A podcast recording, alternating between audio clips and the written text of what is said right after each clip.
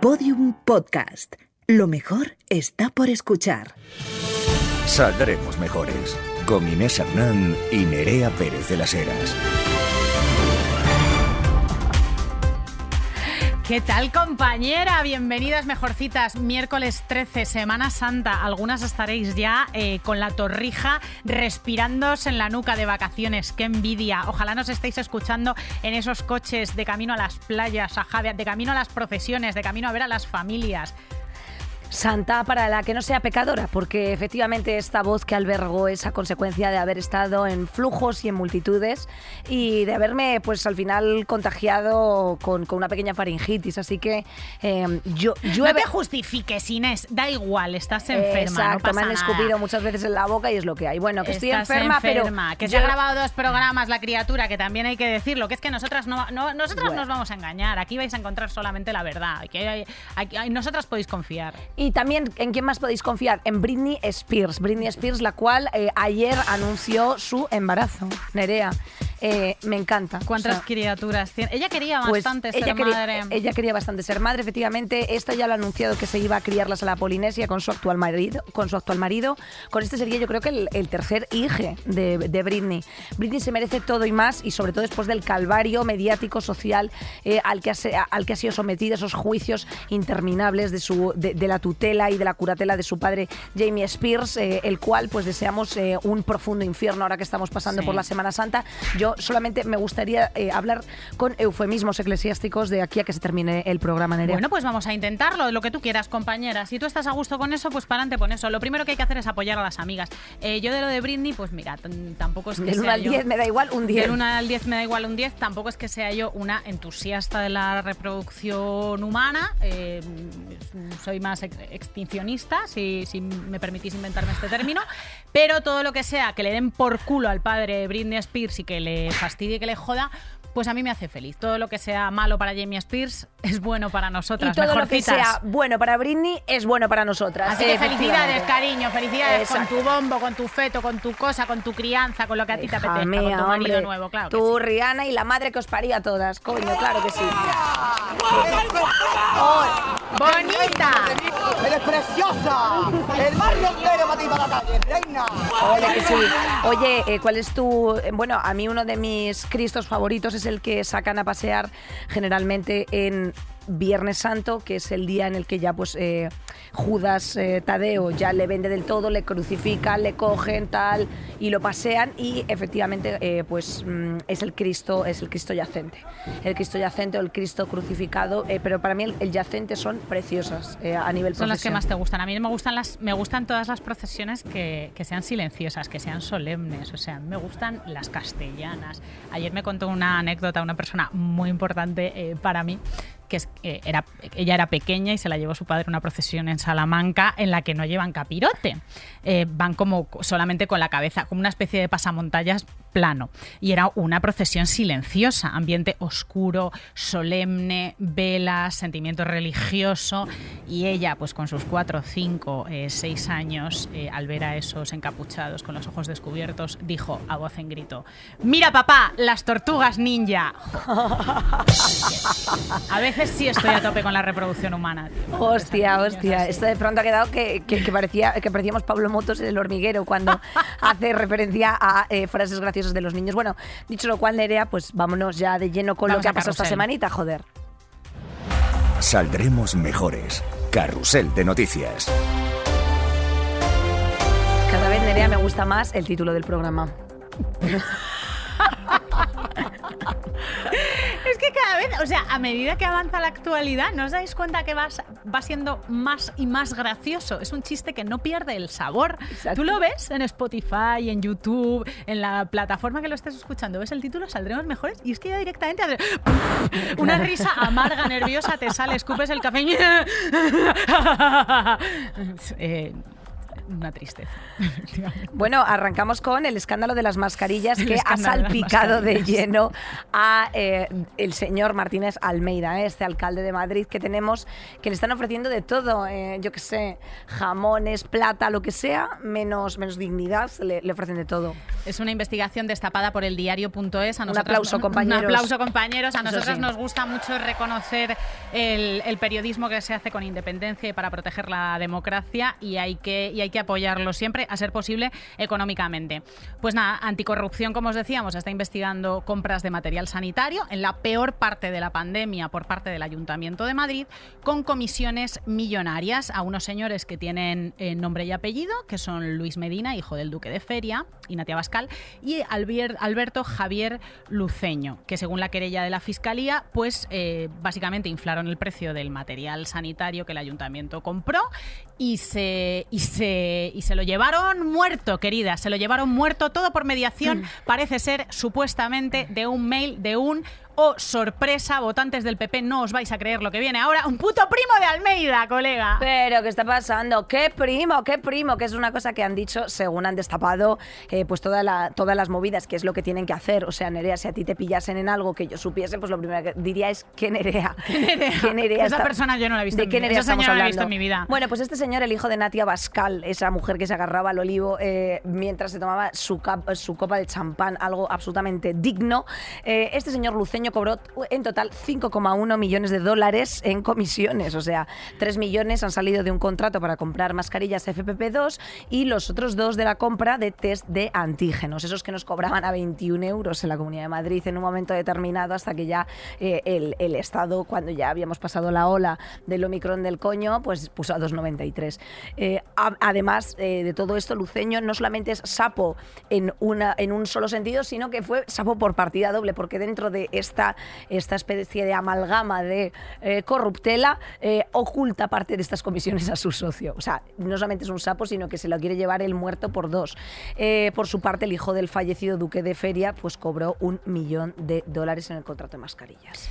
¿Y qué hicieron con todas esas cosas? Pues lo que hacen los ricos. Lo donaron, por ejemplo, a, no sé, a proyectos, así como... Greenpeace, Se lo, ma- se lo mandaron, claro. por ejemplo, al Frente Polisario, por poner un ejemplo. No, se han comprado yates, se han comprado Rolex, se han comprado pues cosas, cosas un poquito de millonarios. Almeida ya estaba pringadete. por- De millonarios no, de hortera. De horteras. ¿eh? Caballero, De que horteras. un jacuzzi con burbujas es una cosa ya que, que, que, que, Sí. se relegó a, a- los hoteles de carretera de A6 para, para, mm, para follar a espaldas de sus mujeres. O sea, son, son unos, unos horteras, un Aston Martin. Horteras. Eso, eso es una realidad. Eso, eh, y un Rolex, en fin. Mm, Horteras. Señores, modérense. mm, Modérense. eh, la cutrería es un halo. Eres una persona indecente, eres una persona indigna, eres una persona ignorante con la que, que, que- que da repugnancia, que no se la chuparían a nadie voluntariamente. ¡Qué asco dan! En fila. Bueno, suscribo todo lo que acaba de decir mi compañera Inés Hernán, indudablemente. Eh, hay aplausos silenciosos en la pecera. Efectivamente, sustenten su masculinidad en otras cosas. Lo del jacuzzi y el Rolex ya está muy visto. Almeida ya está pringadete por utilizar dinero público para espiar a Ayuso y ahora pues le crecen los enanos a este señor en el circo. Ahora tiene otra investigación de la Fiscalía. Y esto o sea, a mí me gusta mucho empezar el programa con esto, de que unos que ya eran ricos se han enriquecido todavía más, supuestamente, con esta movida de las mascarillas, mientras todo el mundo estaba jodido. Porque es como un caso práctico, ¿vale? Como un case study de todo lo que vamos a ver en este programa que va de Correcto. desigualdades. O sea, cuando la gente eh, está lo más jodida posible, normalmente los que ya tienen privilegios por sus "Es la contactos mía".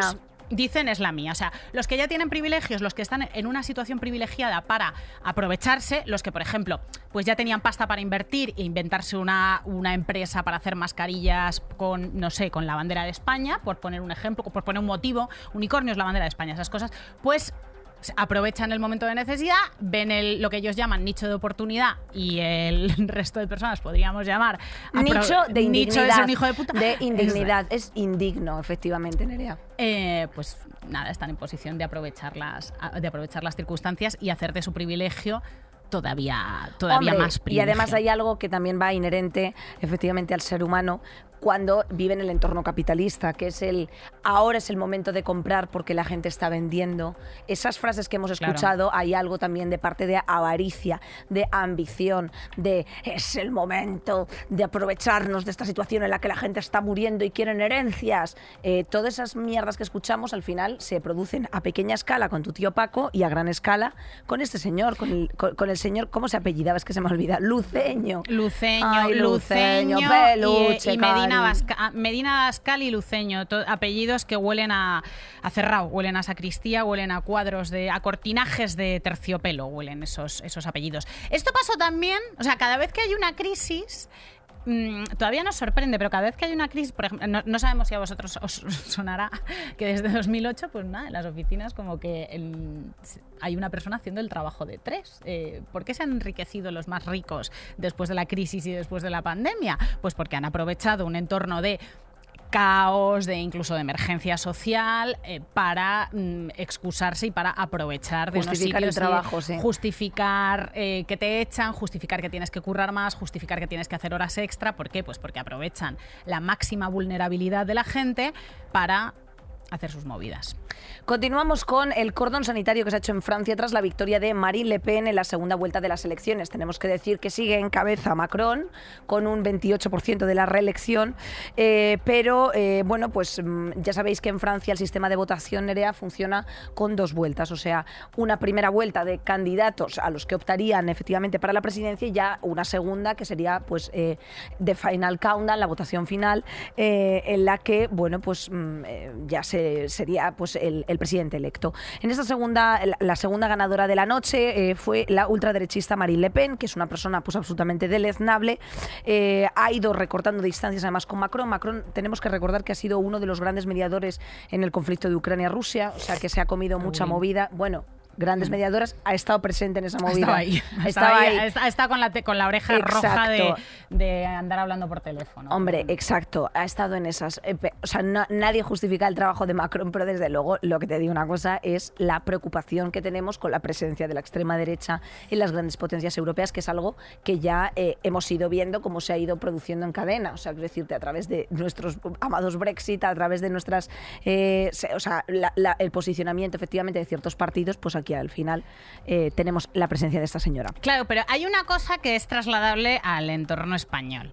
Eh, Macron, o sea, Macron ha propuesto retrasar la edad de jubilación, por ejemplo, impulsó en su momento una reforma laboral que echó a los chalecos amarillos a las calles porque era favorable a la patronal y estos son el tipo de cosas que, mm, que, Que hace buenas Macron. y O que sea, hace le- buenas o sea Macron no es un progresista en la práctica ni de coña pero pero claro eh, la- el contraste con Le Pen el contraste con la ultraderecha eh, Claro, le, hace bueno, pero eso le pasa a muchos políticos esto de pasa, España. eh, que O esto sea, pasa en España, o sea, la, la presencia de Vox, por contraste, hace buenas. A Pedro unos- Sánchez. Te comes unos mojones Claro. como el sombrero de un picador. Hombre, claro. Entonces, eh, ahora, en la segunda vuelta, la gente tiene que votar. Estamos publicitando mucho, como si fuera un grandísimo ejemplo, el cordón sanitario, pues que todo el resto de partidos que no son Semug, que es un señor tan facha que está a la derecha de Le Pen, a la derecha, o sea, estar a la derecha, que es hay sitio a la derecha de Le Pen, está agobiado, está como contra la, o sea, está a la derecha de Le Pen, que es que no hay sitio, que es que está agobiado Semug.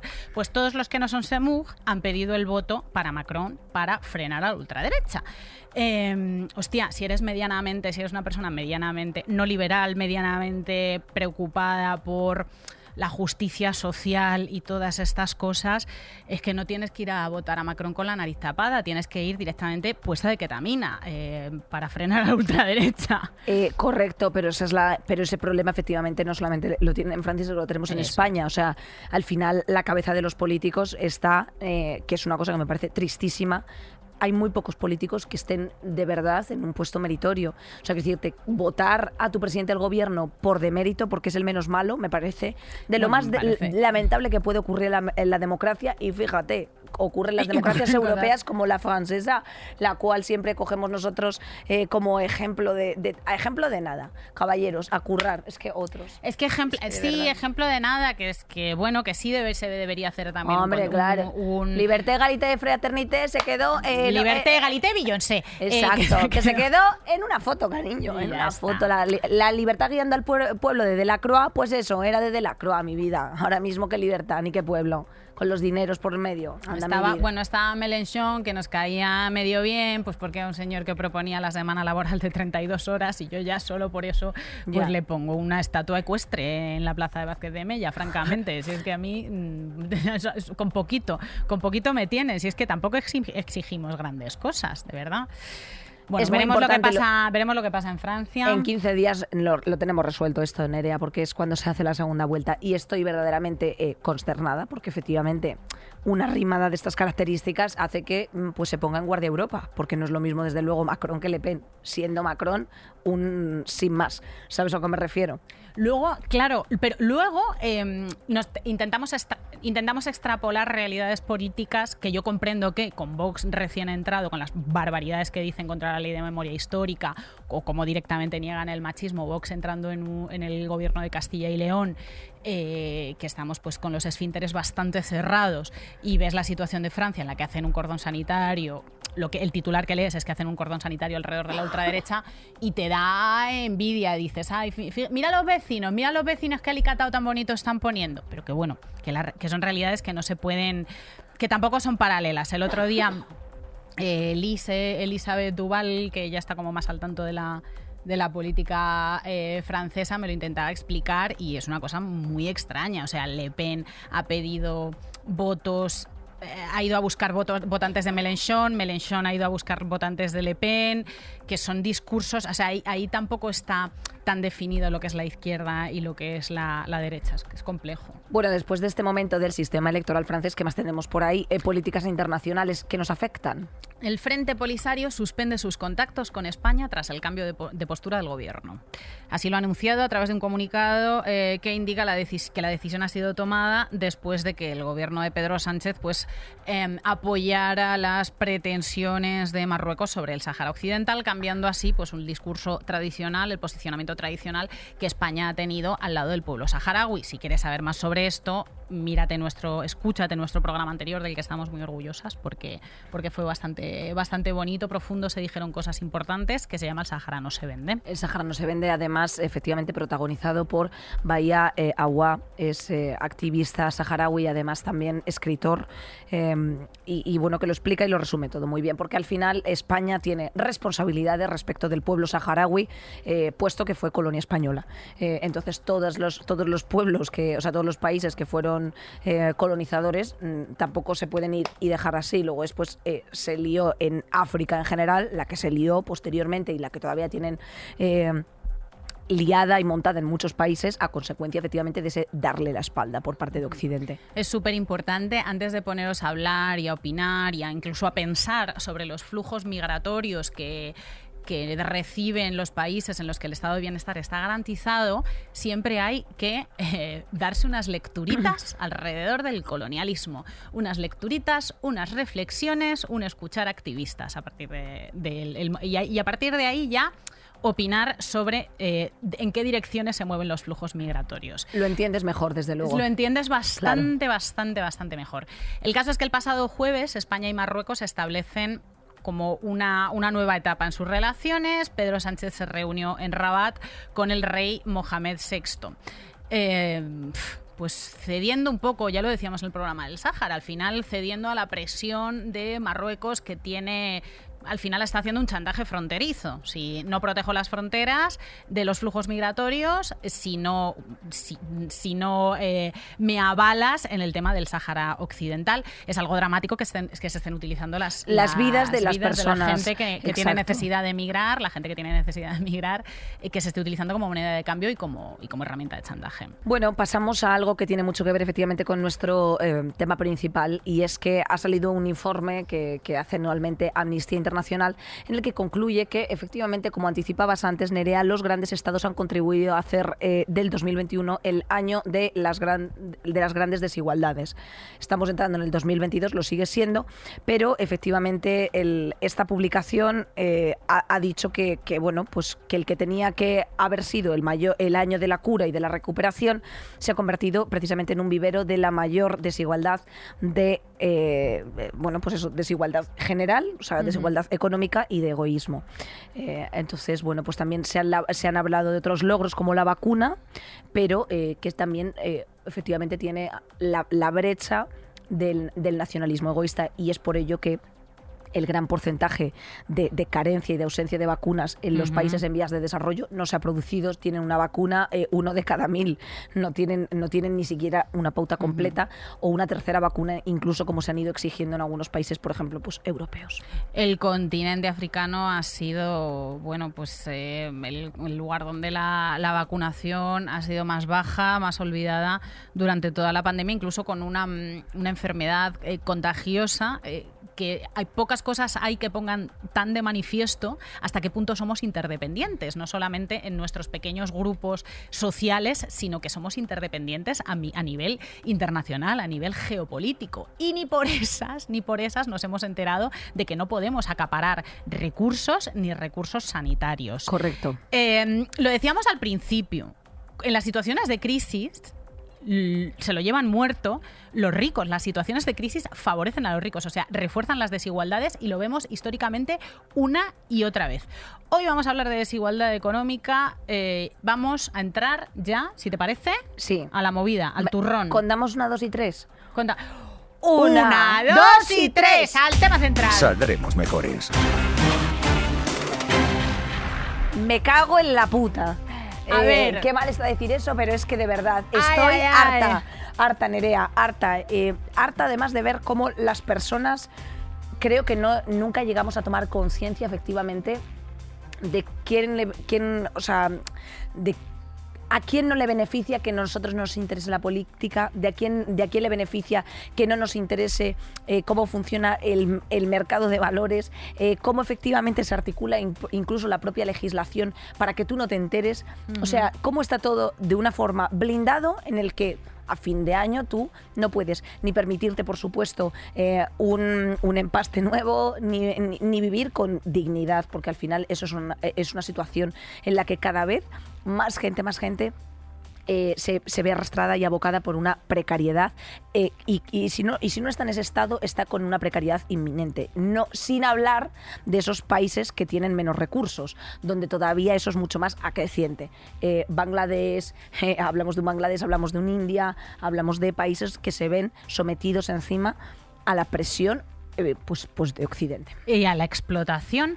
Eh, estas desigualdades económicas de las que hablaba Inés y que te afectan, que te cagas, ya lo estás viendo. A lo mejor es que nos estás escuchando desde una desigualdad económica, que es un trabajo precario, un coche roto, un camino de una hora y media para llegar a tu curro porque no puedes alquilarte un piso más o menos cerca. No son un accidente meteorológico.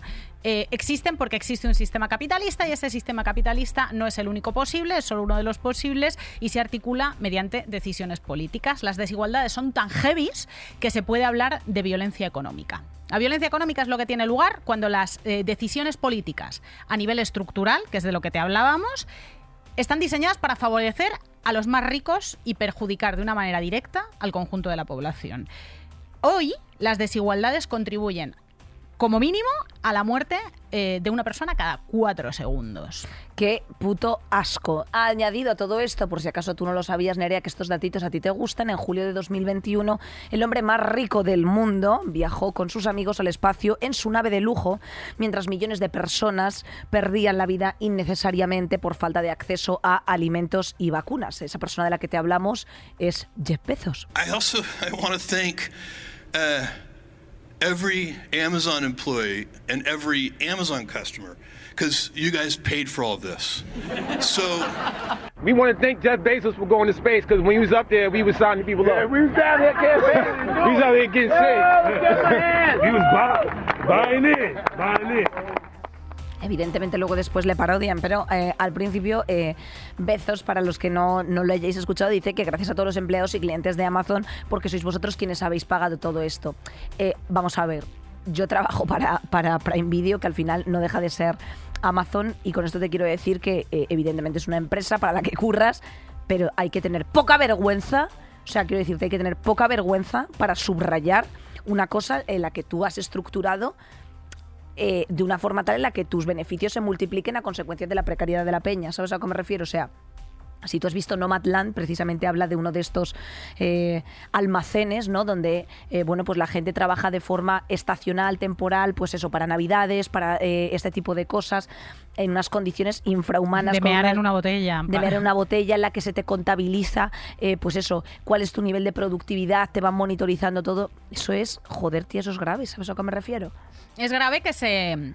Sobre todo que se entienda como natural. Es que esto de. ¡Ah, jeje! Me voy al espacio en una nave en forma de polla. ¡Lo habéis pagado vosotros! ¡Uh! Eh, es María Antonieta, que no lo dijo, ¿eh? María Antonieta, pero bueno, es cultura general. Ella no- nunca, nunca dijo eso. Que De, la gente no ¿no? come. La gente no tiene pan, por eso están, pues que coman tarta. Eh, es un poco la versión contemporánea, parece que no Total. superamos, parece que no superamos esto. Bueno, se nos ha ocurrido una cosa para empezar el tema central, que como mm, ya, no sé, como que se acerca el verano, se acerca el buen tiempo. Yo sé que os gusta tener cuerpos tonificados, sanos, mm, fibrados. Entonces os hemos traído un poquito de cardio. Inés y yo vamos a lanzar unos datos como hacemos siempre. eh, y si no estás sudando, o sea, si tú no estás con los músculos que te escuecen, con una gota de sudor que te cae aquí por el codo, las pulsaciones a 180, pues vienes y nos reclamas directamente. Vamos a hacer una sesión de aeróbic para la indignación social. Somos tus monitoras de la mala hostia. ¡Vámonos! ¡Zumba para la ansiedad! ¡Vamos! Bueno, chicas, vámonos. La riqueza de 2.755.000 millonarios ha crecido más durante la pandemia de COVID-19 que en los últimos 14 años. Inspira. Cada 26 horas surge un nuevo mil millonario en el mundo. Mientras las desigualdades contribuyen a la muerte de al menos una persona cada 4 segundos. Y seguimos con el calentamiento. Los 10 hombres más ricos del mundo poseen más riqueza que los 3.100 millones de personas más pobres. ¡Subimos la intensidad! Si estos 10 hombres perdieran mañana el 99,9999% de su riqueza, seguirían siendo más ricos que el 99% de las personas del planeta. Contraemos el perineo, abdomen firme. Si los 10 hombres más ricos gastas- gastasen un millón de dólares diarios, agotar su riqueza conjunta les llevaría 414 años. Oh, mientras el hambre mata como mínimo a 2,1 millones de personas al año. Conjuntamente, 252 hombres poseen más riqueza que los mil millones de mujeres y niñas de África, América Latina y el Caribe. Sprint final, os quiero ver sudar. Si los 10.000 millon 10.000 millonarios más ricos del mundo se sentasen sobre el dinero que poseen apilado en billetes de un dólar, cubrirían la mitad de la distancia entre la Tierra y la Luna. ¿Cómo estamos? ¿Cómo estamos? Mis campeonas, ¿cómo habéis llegado hasta el final, eh? No Pican los sé muslitos. por qué dan tanto miedo nuestras tetas. No me dejan hacer esto. Estoy enfadada, cabreada, disgustada, triste, harta. Quiero decir, no después tú te encuentras con cierto perfil social en un espacio con una educación exquisita y claro, con estos datos, pues hay una pequeña violencia dentro de ti. Porque dices, cariño, si al final tú tienes mucho y yo no tengo nada, esto podría haber funcionado de otra forma. De otra manera. Claro, o sea, no con esto estoy renunciando a la propiedad privada, no con esto estoy haciendo eh, una bandera al, a- al- al comunismo soviético, ni muchísimo menos. Pero joder, algo tiene que haber para que alguien de África no se muera de paludismo, digo yo. Sobre todo cuando las desigualdades son tan heavies que habéis escuchado los datos. Ahora ya fuera de coña, primas, eh, ya estamos en la baja, estamos en los estiramientos. Eh, la desigualdad es, tan radical, es tan fuerte que, que te tiene que escandalizar por la fuerza. Eh, todas las sociedades humanas eh, se han inventado todas o casi to- todas las sociedades, vamos a decir, desigualitarias. Todas las, todas las sociedades en las que hay desigualdades sociales, porque las desigualdades sociales no son ni de coña algo natural. Como decíamos, pues esta acumulación no es un accidente, no es un accidente meteorológico. Em, en, una, en las sociedades pequeñas, pues normalmente se, se tiende a sostener a los más débiles y a controlar la acumulación de los más fuertes. Pero en las sociedades desigualitarias, todas se inventan una explicación para eh, por qué unos tienen mucho y otros tienen muy poco. Eh, yo soy hija de este patricio y entonces tengo mucho y por eso tengo esclavos. Eh, yo soy hombre y tú eres mujer. Yo soy un señor feudal y tú no. Eh, yo estoy elegido por los dioses y tú no. Yo soy blanco y tú eres negro. Todas se lo inventan. Bueno, la manera que nos hemos inventado en nuestra sociedad moderna mm, contemporánea de justificar las desigualdades es la meritocracia. Como te decimos, en todos los putos programas, pues es mentira, no funciona. ¿Por qué? Porque algunos tienen pri- privilegios heredados. Sí, falta desde luego esa voluntad de abordar eh, al final las desigualdades y la riqueza eh, mm, para, para- para no abolir con esto el poder, sino para efectivamente que haya una eh, redistribución. Continuamos con los datos porque en España, durante el primer año de pandemia, más de un millón de personas pasaron a encontrarse en situación de carencia material severa, o sea, de, la que traían. Eh, mientras tanto, eh, los, 23, mi- los 23 principales mil millonarios españoles han visto crecer su riqueza en un 29% eh, desde el inicio de la pandemia. ¿Cómo es esto posible? ¿Cómo, o sea, ¿Qué solución hay de propuesta, Nerea? Eh, pues al final, mm, yo qué sé, joder, ha- hay un impuesto, o sea, tiene que haber alguna forma en la que tú puedas hacer una propuesta de impu- impuesto excepcional sobre la variación de riqueza generada eh, mm, sobre los 10 hombres más ricos. Claro, eso obviamente, pues los 10 hombres más ricos lo va a decir que le comas los huevos, porque básicamente ellos hacen el sistema. Eh, eso mismo ese, mismo, ese simple detalle hubiese servido para producir suficientes vacunas para todo el mundo. O sea, simplemente con eso te digo todo, solo con los ricos de España. Lo que te estamos diciendo es que hace falta voluntad política para, eh, para limar esas desigualdades cuando son, cuando son tan heavies. Em, como parece que lo que hay que proteger en este sistema tan injusto es la capacidad de competencia, eh, es como que lo único que, que es aceptable pedir es que haya igualdad de oportunidades. Correcto. Hemos, eh, uno de los de los textos que hemos manejado para armar este programa y para escribirlo y para prepararlo es eh, contra la igualdad de oportunidades de César eh, Rendueles que habla precisamente de que la igualdad de oportunidades no es eh, suficiente y además es que no es un horizonte deseable. Como que intentar que todo el mundo salga más o menos de la misma línea de salida y ya es suficiente. Pues esto no sirve porque hay muchísimos privilegios heredados. Como decíamos, esto de la supuesta igualdad de oportunidades es como una especie de control antidoping en la carrera, pero luego en la carrera hay gente que va eh, andando y con bastón y hay gente que va directamente en, en- los coches estos de mierda, en los Maseratis, estos que se compran los horteras de las mascarillas. Entonces, lo, lo que es un horizonte aceptable y un horizonte es que no existan estas enormes, bestiales desigualdades. Y es que las desigualdades tienen consecuencias muy profundas para las sociedades. No nos vienen bien como comunidad. Eh, una de las, de las cosas que, que apunta Rendueles es que las sociedades con mayores diferencias de ingresos, aunque sea, aunque sea la nuestra, en la que a lo mejor pues eso, no hay, Hay una clase media, entre comillas, muy amplia, o sea que no hay esas diferencias tan y no hay niños muriéndose de paludismo en la Exacto. calle. O sea, un país donde los pobres tienen teléfonos móviles, ¿vale? Pero hay grandes desigualdades. Estas diferencias de ingresos, las personas que las sufren tienen peor salud, menor esperanza de, día- de vida, mayores índices de mortalidad infantil, mayores índices de enfermedad mental, de obesidad, de consumo de drogas ilegales. No estamos seguros de, de cómo ocurre esto, pero el caso es que para la salud social la desigualdad es una mierda. Aunque, aunque todo el mundo esté en, co- en condiciones más o menos aceptables de supervivencia, no estamos diseñados para vivir en desigualdad. Hay que forzarla. O sea, no hay que forzar solo la igualdad de oportunidades, hay que forzar el- los máximos niveles de que todo el mundo tenga una vida digna. Absolutamente. De hecho, eh, apuntando a más cuestiones eh, que, insisto, alimentan este monstruo de la desigualdad, eh, podríamos mm, señalar pues la brecha de género. O sea, eh, ahora mismo, después de la pandemia, efectivamente, eh, hay eh, el estudio este que apunta que se tardarán 135 años en cerrar eh, esa brecha y no 99 como se estimaba justo antes de la irrupción de la, de la, de la pandemia.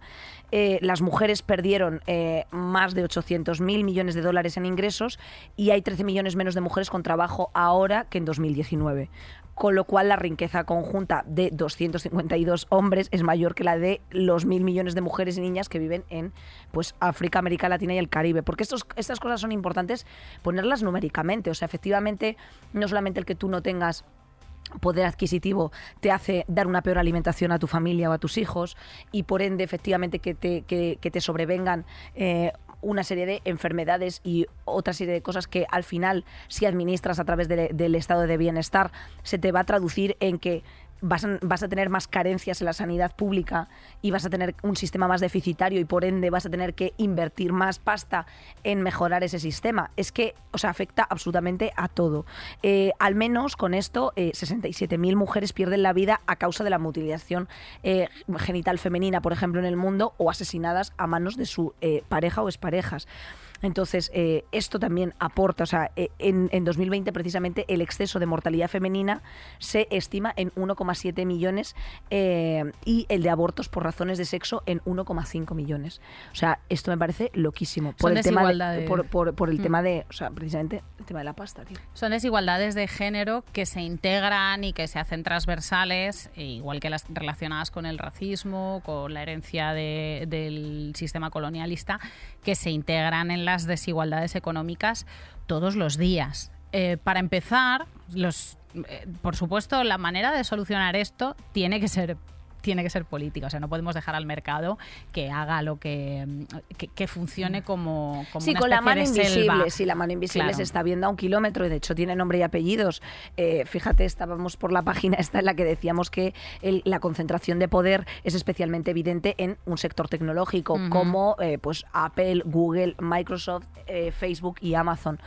Con esto las estamos criminalizando diciendo sois lo puto peor. Bueno, un poco sí, claro, evidentemente, porque hay al final una deficiencia o una, int- una dependencia eh, de una serie de, ejes en los que se vertebra el cómo funciona una estructura social occidental completa. ¿Me explico? Entonces, pues obvi- obviamente, eh, libre mercado, libre mercado hasta que, hasta que vosotros os toquen el bolsillo. ¿Sabes a lo que me refiero? y, eh, y libre mercado. Claro, estas, estas empresas lo único que hacen, que es lo que, lo que dice Inés, lo único que hacen es aprovecharse de un contexto y de un ecosistema en el que las dejan ser ultradepredadoras. Lo que hay que regular y lo que hay que controlar es que este sistema no sea tan bestialmente injusto porque va en contra de la vida básica de la gente. Un, un datito, solo siete países, solo siete países tienen más dinero que Apple. Eh, España no está entre ellos, cariño. ¿Qué te parece? ¿Qué te parece? Hostia puta, pues una locura. Es que claro, es que esto, esto no puede ser. A ver, la, la Me acumulación de encantaría este- ver un- un- un- una esta de eh, Apple, después no sé quién, eh, eh, familia Botín, ¿sabes? Familia Ortega. Eh, vamos a ver, los la acumulación de las em- los empresarios que van al espacio en naves en forma de pollas, la deuda de los países, los paraísos fiscales, em, los trabajadores cualificados, no cualificados, o sea, todas esas cosas nos las hemos inventado, ¿ok? Eh, son parte de un sistema que nos hemos inventado, que nos hemos inventado a través de diversas ideologías y de diversas políticas. El capitalismo, que lo decimos mucho aquí, mm, aunque sea un sistema que ahora mismo no tiene una fuera, es bastante suicida. Y ya nos estamos suicidando, o sea, ya, está, ya hay una gran parte de la población, Total. ya hay dos tercios de la humanidad que no puede soportar esto y el planeta tampoco lo puede soportar. No hay cosa que contamine más, cariño, tú que no sabes utilizar la bolsa marrón, no te preocupes, no hay cosa que contamine más que un rico, nada contamina más que un rico. De hecho, eh, mm, para, para apuntarte el dato desde eh, la perspectiva ecologista, el 1% más rico de la población mundial es el responsable de más del doble de las emisiones de carbono que los 3.100 millones de personas que conforman la mitad más pobre de la humanidad eh, durante un periodo de 25 años. O sea, es que ese dato ya me parece como estremecedor, Nerea. O sea, es decir, eh, bueno, claro, y está claro cuál es el 1% más rico, que son todas las industrias de producción de todas las empresas antes mencionadas, y otra ristra de otras pocas más que mm, he- hemos reservado el mencionar.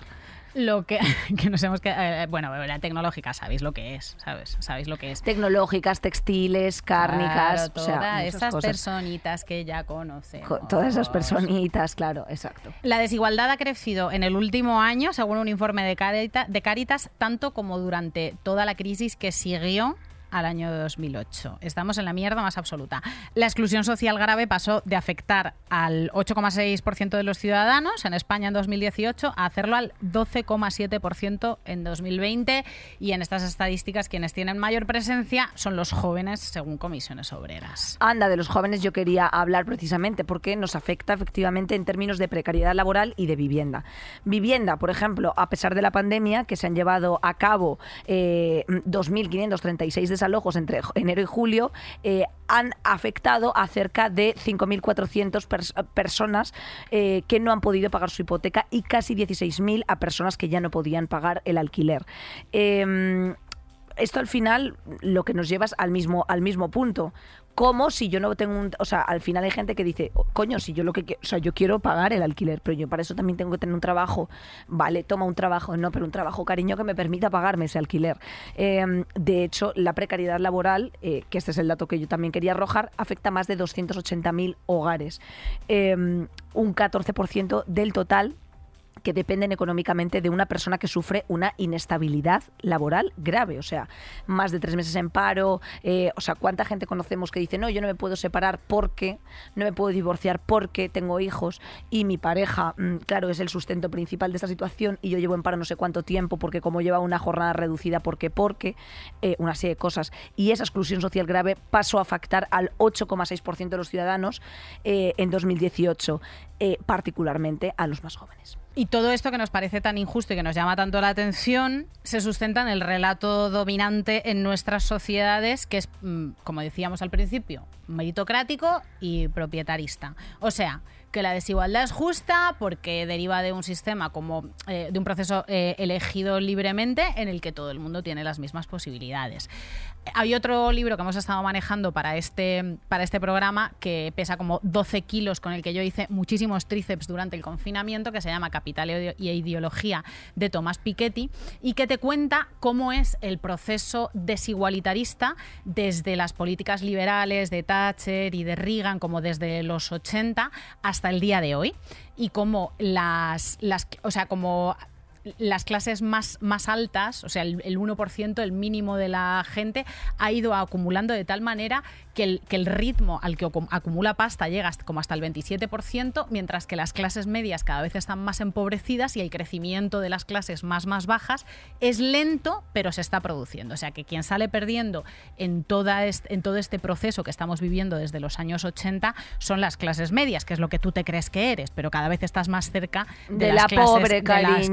Empobrecidas. Ay, a ti que no te gusta ser pobre, mi vida, ya te Pues digo a yo lo que lo mejor te eres. Y si no, eh, lo eres de espíritu. A mí me, me- me gusta mucho cuando hablamos de desigualdades contar una anécdota. Yo tengo amigas pijas, ¿vale? Porque, pues porque hay Bueno, que, por tu entorno laboral o lo que porque sea. tener amigas hasta en el hasta en el infierno. De Y vez te en cuando, digo- pues oye, me gusta ir de safari. Esa es lo que te, eh, esos Sí, rara avis me las parecen gente educadísima, Sí, sí. monísima. Tampoco tienes culpa tú de haber nacido donde has nacido. La, la cuestión está en cómo emplees tu tiempo y tu dinero y tu, y tu potestad respecto de tu posición de privilegio. Son muy majas, tienen anécdotas muy divertidas, como de puertas gruesas, buenas, dando portazos, no sé, viñedos, o sea, dramas bien, dramas, Dramas familiares, segundas nupcias, o sea, son, son muy divertidas las pijas. En una ocasión estaba comiendo con las pijas, en un sitio de pijas, y, em, y aparece una pija, como una pija externa, ¿vale? Estoy yo con dos pijas, aparece una tercera pija.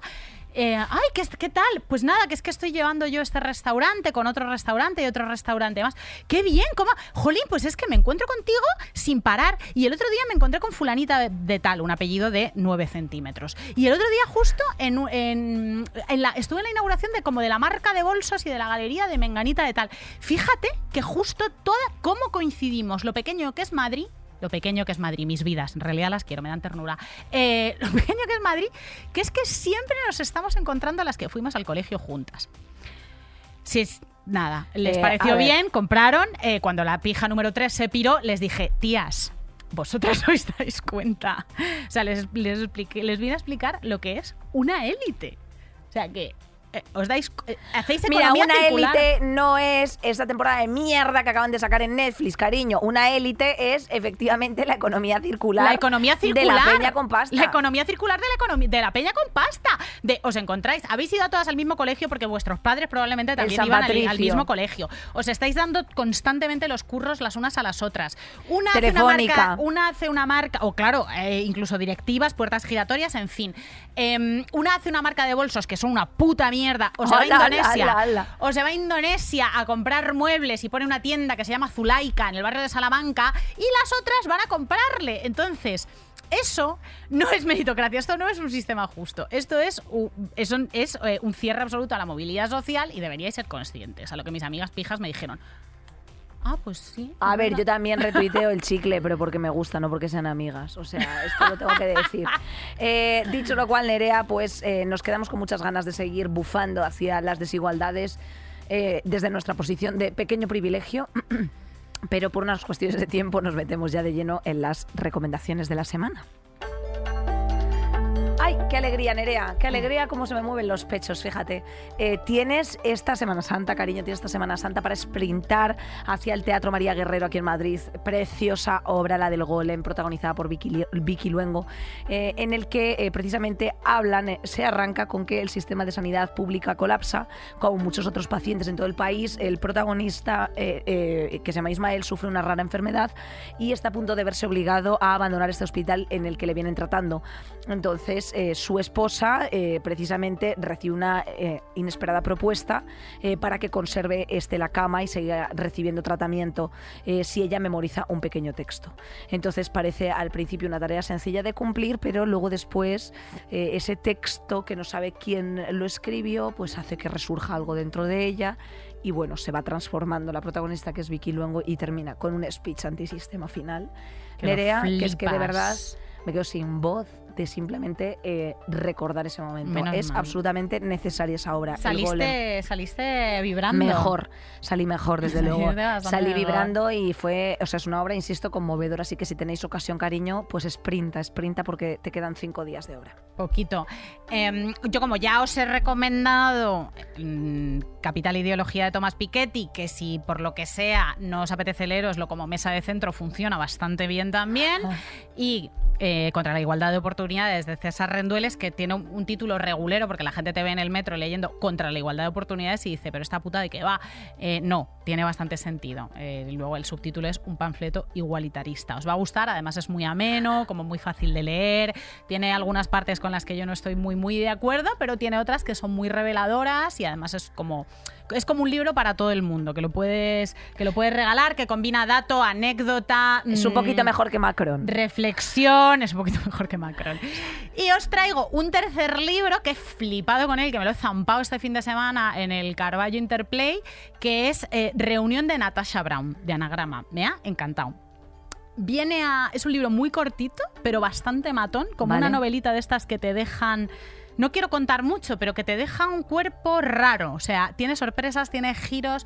Es básicamente. Bueno, va sobre racismo, ¿vale? Es de una tía eh, británica de Londres que ha hecho todo lo que tenía que hacer. Eh, sus abuelos eran jam- jamaicanos, pero vamos, ella es eh, británica de segunda generación ya mm, se, se da cuenta en un momento dado de que a pesar de que tú, con el doble de dificultades como mujer negra, asciendas todo lo que se te pide en la pirámide social, hagas todo lo que tienes que hacer, te sacrifiques, aguantes sexismo, aguantes racismo, puede que ni siquiera por esas te libres de la violencia estructural y del, y del daño que te infringe el sistema. Y bueno, y va de cómo, cómo esta mujer, la protagonista, pues toma una decisión eh, para escapar de todo eso que en un principio la lectora puede no entender, pero que va tomando forma y te estalla un poquito la cabeza, tía. Mola muchísimo. Qué guay. Te lo recomiendo mucho. Te Qué lo traigo la guay. próxima semana. Esa- eso me recuerda un poco también al. eh, bueno, hay una historia también eh, de, de Lucía Bomio que tiene un libro que se llama también Hija, de, Hija del Camino, que precisamente es de padre negro y de, y de madre blanca, creo, o al revés. ¿no? Y empieza en Londres, yo creo, el de Sí, Lucía. sí, sí. Y, y tiene un punto también que es guay, no sé. eh, Todos los de, si os gusta este tema, todos los de Zadie Smith. O sea, sobre la belleza, dientes guantes blancos, todo, todo lo Qué que pilléis de. Zadie Smith, os lo leéis porque es una escritora increíble. Ay, Nerija, cuánto aprendo de ti, cariño. Yo de ti, mi vida. Te No, voy a echar de menos en las vacaciones. Tienes muchas letras en la cabeza, cariño. Ay, peluche. Tiene muchas letras juntas y de pronto hace frases y todo. A lo loco, A frases lo loco, que subordinadas. saltan cosas, saltan Saltas- cosas. que saltan cosas. ¿Tenemos alguna cosa graciosa así de cierre, cariño? Yo digo sí. Saldremos mejores. Ay, peluches, peluches. Que estamos de vacaciones Semana Santa, ya iba siendo hora. Venga, todo el mundo a la playa, a ver llover un ratito. Aquí en Semana Santa la única peña que trabaja es un segmento poblacional muy concreto, que son los pasos de Semana Santa. En la radionovela de hoy, un paso anónimo de Semana Santa da su escalofriante testimonio en un programa nocturno de radio.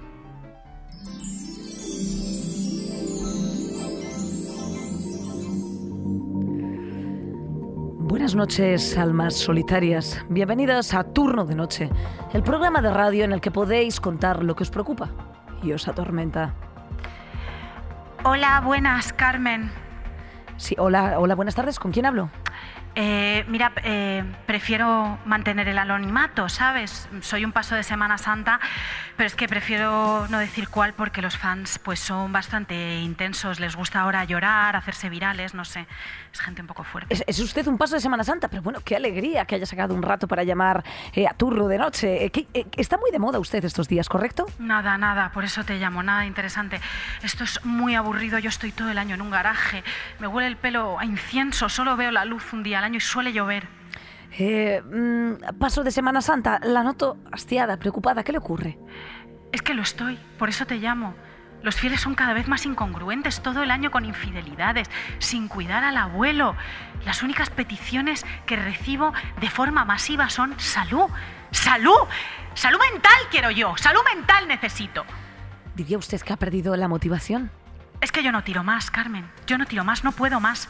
Yo llevo desde principios del siglo XX paseando en procesiones y me sigo mareando cuando me llevan a hombros todos los años igual. Todos los años tomo biodramina, pero no hay manera, no me pueden llevar en coche. Soy muy delicada, soy de madera policromada, por favor. Bueno, escalofriantes e interesantes declaraciones. ¿Qué es lo que más le frustra actualmente? ¿Cómo le podemos ayudar desde aquí, tarde de noche? Pues eh, que desde que existe Twitter, pues las criaturas lloran, lloran como si estuvieran eh, en un concierto de Harry Styles para hacerse virales. Y nada, les quiero decir de aquí que no, que no, que el, ta- que el talento es otra cosa. Eh, al menos se siente agasajada de enseres y buena ropa. Eh, siempre luce estupenda, la No, verdad. no, no, tengo no, que eso es lo decir. peor, eso es lo peor. Eso es lo peor. Yo siempre he estado por la justicia social porque yo soy un ser divino, ¿entiendes? Pero me ponen ropa carísima. Es que esto es- no hay quien lo sostenga moralmente. Yo quiero que me pongan cosas sostenibles, cosas recicladas, cosas de segunda mano. ¿Tú sabes lo que cuesta el hilo de oro? Que parezco, que parezco la reina drag del carnaval de Tenerife. Anotami- anotamos estos escalofriantes datos. No sé si le queda pendiente alguna reivindicación adicional que quiera añadir. Sí, sí, la última. Que, que soy vegetariana, que ya está bien de hacer un día de carne, un día de ayuno de carne al año, que pueden perfectamente reducir el consumo, por favor. Compañerita. Nuestras teatrillos. ¿Cómo nos gusta, cómo nos gusta la teatra, eh? cómo nos gusta la teatra, la circa? De Sobre todo deseamos efectivamente mucho descanso y mucho descanso también yo creo que a las compañeras que nos acompañan en la tarde de hoy, como siempre, nuestros pasos de Semana Santa particulares, las que nos en- ensalzan, sin ellas caeríamos al suelo desplomadas. Marisa, Terci, Jimena Marcos, Gema, Julia, La Bea, Bea la Polo, Nacho. la Nacho que está en espíritu. Eh, estamos todas muy cansadas, chicas. Estamos de la todas muy familia Rivera, cansadas, no muy podemos cansadas, más. No podemos Yo- más, Yo he mejor empezado ya a somatizar. Yo, oh, mira, mi voz decía, mi voz, ¿qué pide? Vacaciones. Pues eso, hija, a rascarnos un poquito la vieira estos días.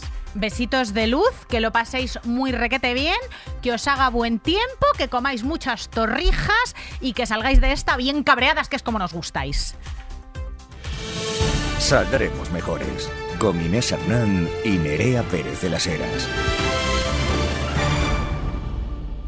Todos los episodios y contenidos adicionales en podiumpodcast.com y en nuestra aplicación disponible para dispositivos iOS y Android.